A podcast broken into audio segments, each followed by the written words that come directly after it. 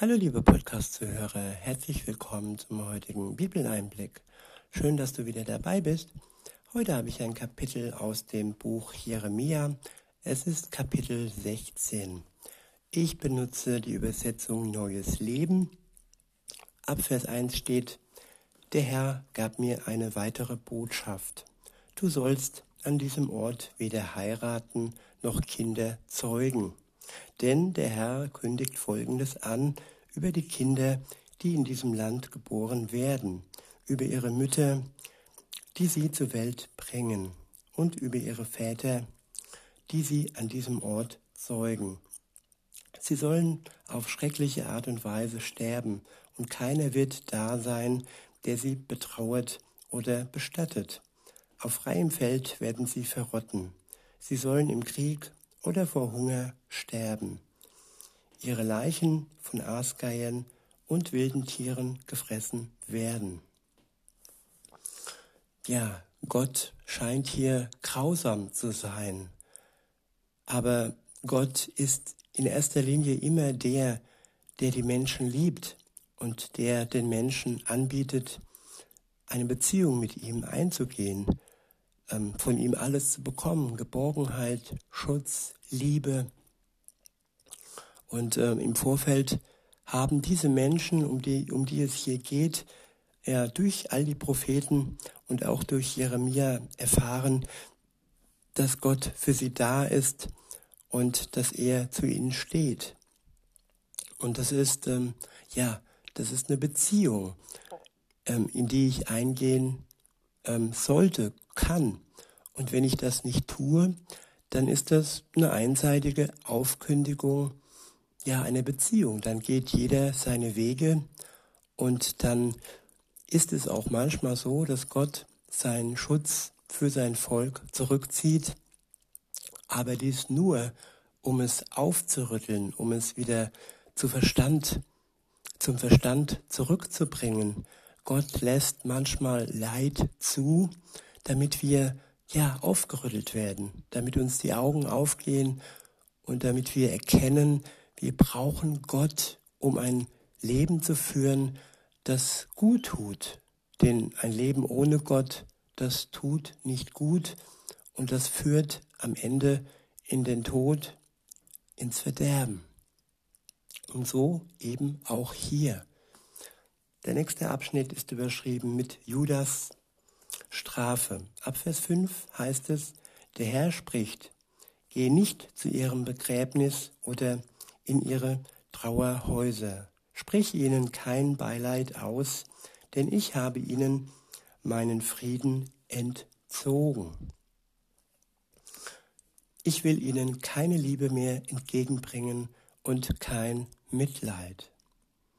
Alle sollen Sie sterben, ob groß oder klein, ohne bestattet zu werden. Und niemand wird um sie trauern. Ihre Freunde werden sich nicht zum Zeichen der Trauer die Haut blutig kritzen, noch den Kopf kahl rasieren. Keiner wird da sein, der versucht, die Trauernden zu trösten, indem er sie zum Essen einlädt. Keiner wird einen Becher Wein bringen um denen, um denen Trost zu spenden, die Vater oder Mutter verloren haben. Betritt kein Haus, in dem gefeiert wird, du sollst dort weder essen noch trinken. Der Herr, der Allmächtige, der Gott Israels spricht, noch zu euren Lebenszeiten werde ich dem Singen und Lachen in diesem Land ein Ende machen. Ihr werdet es mit euren eigenen Augen sehen. Ja, auch heute gibt es viel Singen und Lachen, auch wenn das teilweise ziemlich eingeschränkt ist durch diverse Maßnahmen. Aber wer nur singt und lacht und sich nur auf den Spaß konzentriert und nicht auf Gott, der wird den Frieden Gottes verlieren. Und das ist das Schlimmste, was man überhaupt verlieren kann. Wenn man sein Geld, sein Besitz oder auch Menschen verliert, dann ist das im Vergleich zum Frieden Gottes gering. Denn wenn der Friede im Herz fehlt, dann fehlt der Mut zum Leben, dann fehlt alles, was wir brauchen. Weiter heißt es, selbst die fröhlichen Stimmen der Braut und des Bräutigams werden verstummen. Wenn du den Menschen das alles ankündigst, werde ich dich fragen, warum hat der Herr beschlossen, uns so etwas Furchtbares anzutun? Womit haben wir das verdient?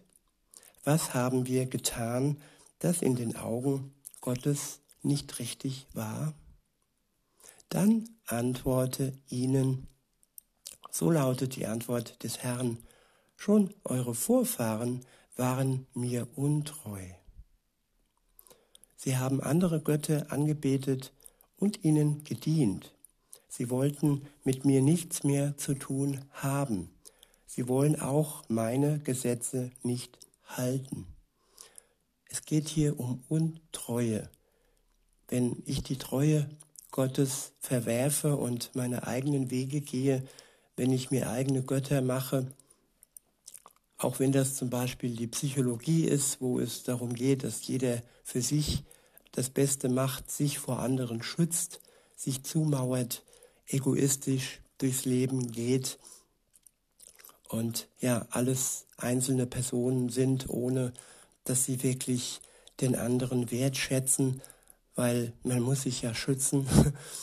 Insofern, ja, wenn man sich solche Götter baut, dann steht man wirklich in der Tatsache, dass Gott einem ebenfalls die Treue versagt. Er ist zwar noch da, aber zuerst ist die Umkehr nötig. Ich muss zu Gott umkehren. Ich brauche die Reue im Herzen. Es muss mir leid tun, dass ich andere Götter im Gänsefüßchen ihm vorgezogen habe. Es sind ja nur Plastikgötter, es sind nur Gedankengebilde, es sind nur ihre Lehren, die uns in die Irre führen. Und ähm, alles schreckliche Dinge, wenn man dies ja der Liebe Gottes eintauscht. Weiter heißt es, und ihr seid sogar noch schlimmer als sie. Jeder tut nur das, was sein böses Herz ihm eingibt keiner hört auf mich. Ja, auf Gott hören, ihm vertrauen, seinen Geboten folgen, mit ihm reden und seine Antworten, die er uns zeigt, ernst nehmen. Das ist wichtig in einer Beziehung zwischen uns und Gott. Weiter heißt es, deshalb will ich euch aus diesem Land hinaus werfen und euch wegführen lassen in ein fremdes Land, das ihr nicht kennt und das euch eure Vorfahren nicht und das auch eure Vorfahren nicht kannten. Dort könnt ihr gerne fremde Götter anbeten. Ich will dann ohnehin kein Erbarmen mehr mit euch haben. Gott duldet nicht unsere fremden Götter. Gott ist eifersüchtig und das ist gut so.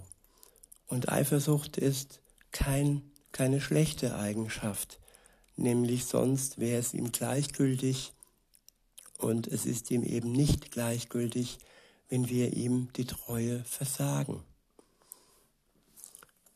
Der nächste Abschnitt ist überschrieben mit Hoffnung im Unglück.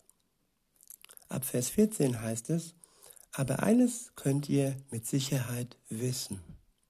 Es kommt die Zeit, spricht der Herr, da wird keiner mehr beim Schwören sagen, so wahr der Herr lebt, der das Volk Israel aus Ägypten geführt hat. Stattdessen werden sie sagen, so wahr der Herr lebt, der das Volk Israel aus dem Land im Norden zurückgebracht hat und aus all den anderen Ländern, in die er es vertrieben hatte. Ich wiederhole. So wahr der Herr lebt, der das Volk Israel aus dem Land im Norden zurückgebracht hat und aus all den anderen Ländern, in die er es vertrieben hatte. Und genau das passiert. Das Land Israel wächst und wächst. Die Menschen, die Juden kommen heim aus all den Ländern, aus dem Norden, aus Deutschland, überall kommen sie zurück in ihre Heimat. Und der Herr führt sie zurück. Und ja, das ist ein Zeichen seiner Gnade,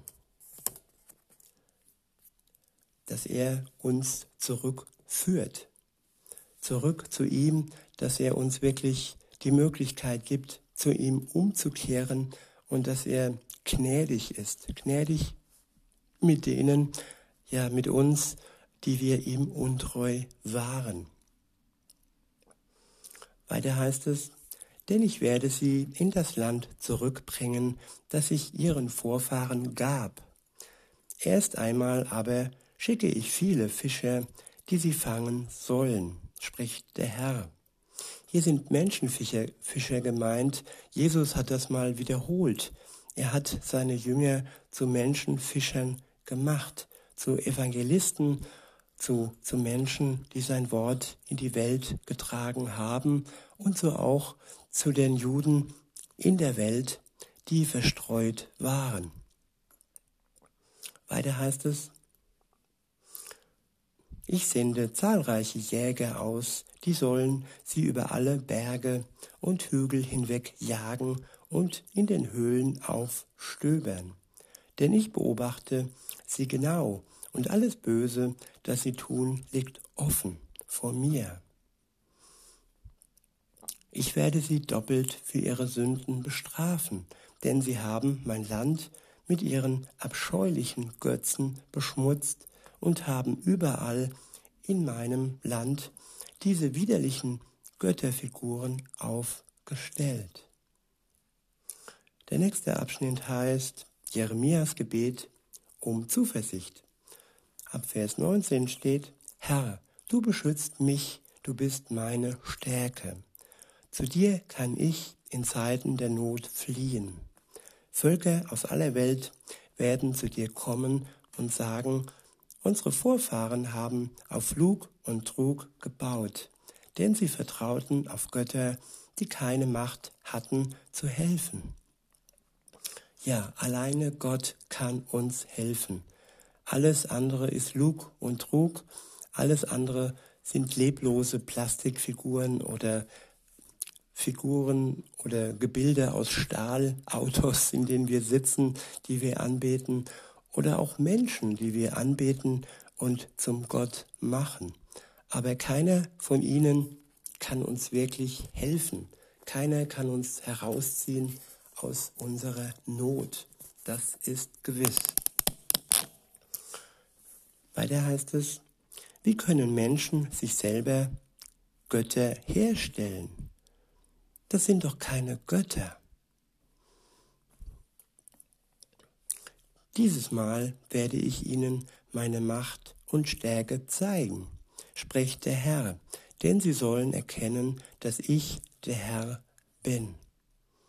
Ja, Gott zeigt uns immer wieder und wieder einmal, dass er Kraft und Macht besitzt, dass er die, die Oberhand hat über die Welt und dass all die Machthaber, die es hier so gibt oder gab, ich nenne nur einmal Hitler, der dann untergegangen ist und der das Volk Gottes zerstören wollte, dass ihre Macht ja bedeutungslos ist im Gegensatz zur Macht Gottes. Ja, und alle werden spätestens am Ende erkennen, dass er der Herr ist und äh, dass er der Herr ist. Ja. Der nächste, beziehungsweise das ist das nächste Kapitel. So sind wir am Ende angelangt von Kapitel 16 und ich wünsche euch noch einen schönen Tag und sage bis denne.